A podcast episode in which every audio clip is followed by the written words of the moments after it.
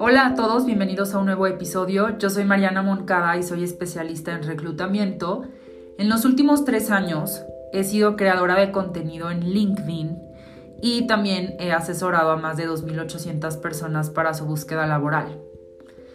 Mi pasión por el capital humano y el reclutamiento me llevó a crear este podcast que tengo desde hace un año y medio en donde hablo de temas relacionados a nuestra carrera profesional, sobre todo temas de vida personal.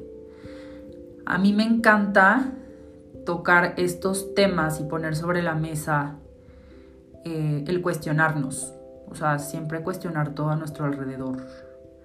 Y eso me encanta y me fascina y creo que le ha servido a muchas personas que escuchan y leen mi contenido y ven mi contenido porque subo también videos en LinkedIn.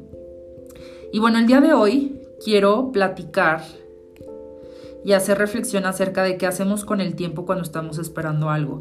Y aquí enfocarlo a, por ejemplo, cuando estamos esperando una promoción, un proyecto, la respuesta de un proceso en el que estamos participando, un trabajo, etc. Y considero, y esto es un aprendizaje para mí también, ¿eh? porque no es que yo soy perfecta, ni es lo que yo hago siempre, no.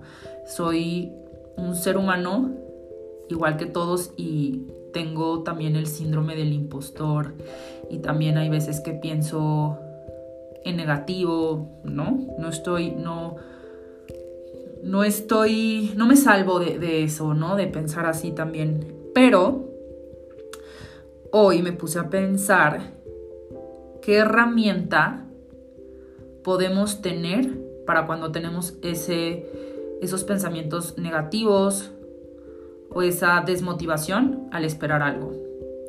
Ok, entonces, primero que nada, cuando estamos esperando algo, estamos dentro de un espacio entre lo que somos y tenemos hoy y lo que queremos ser y obtener o lograr, ¿va?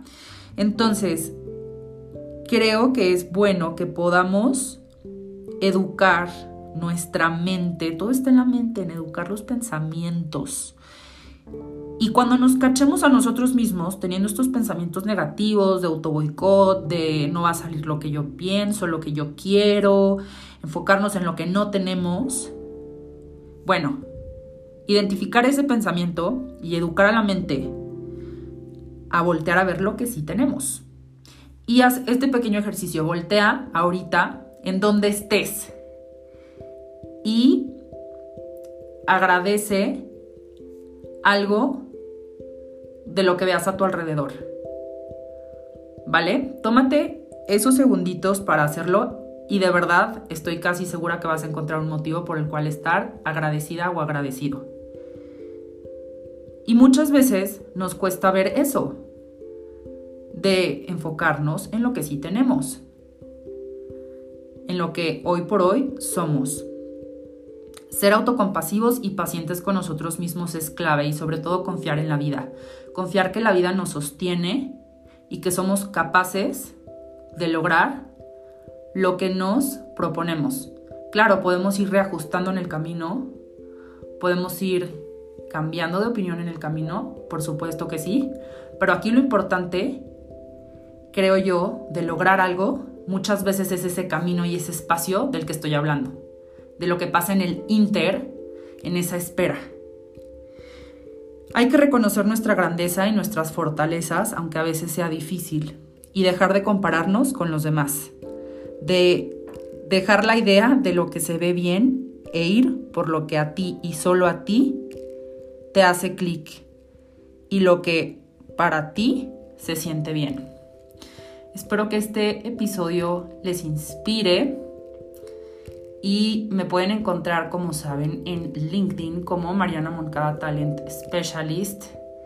Si quieren asesoramiento para su búsqueda laboral, mándenme mensaje privado. Los veo en un próximo episodio.